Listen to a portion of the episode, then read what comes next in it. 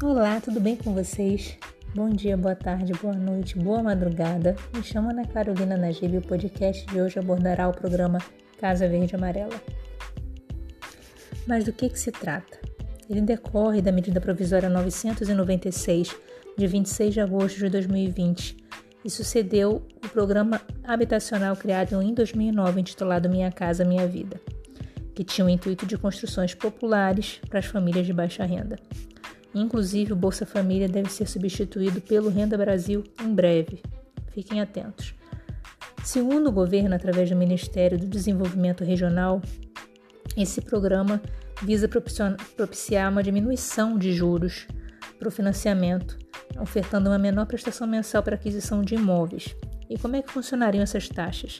Seriam menores para Norte e Nordeste, partindo do percentual de 4,25% ou 4,5% para o resto do país, até o montante de 7,66%. Lembrando que no Minha Casa Minha Vida, o percentual mínimo era de 4,75%. Também no Minha Casa Minha Vida, o programa era separado em diferentes faixas de rendas familiares.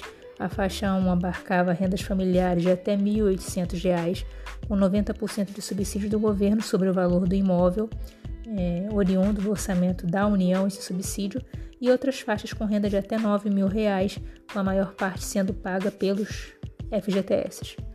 Agora, com esse novo governo, não haverá mais contratos de unidade da faixa 1. Explico. Hoje nós temos o nome de grupo 1 com a renda familiar de até 2 mil reais. Ela continua existindo, mas na prática estaria esvaziada.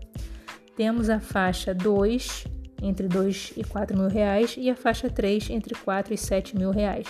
Outro aspecto é a regulamentação fundiária, a fim de regularizar assentamentos irregulares. Hoje, quem arca são as prefeituras, como estabelecido pela própria Constituição Federal, que obriga a prefeitura a proporcionar essa infraestrutura para esses locais. Através desse novo programa, o morador contrataria regularização às suas expensas como uma espécie de privatização da regularização? Então, o que se questiona é a preocupação com a titulação do imóvel, mas e a urbanização? A infraestrutura? Ela vai ser custeada por recursos do programa? Ela vai ser executada por empresas em editais é, em conjunto com as prefeituras, como foi mencionado?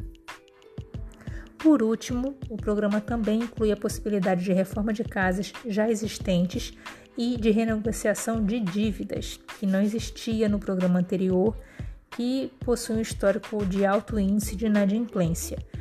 É isso, gente. Espero que vocês tenham gostado. Até a próxima. Saudações imobiliaristas.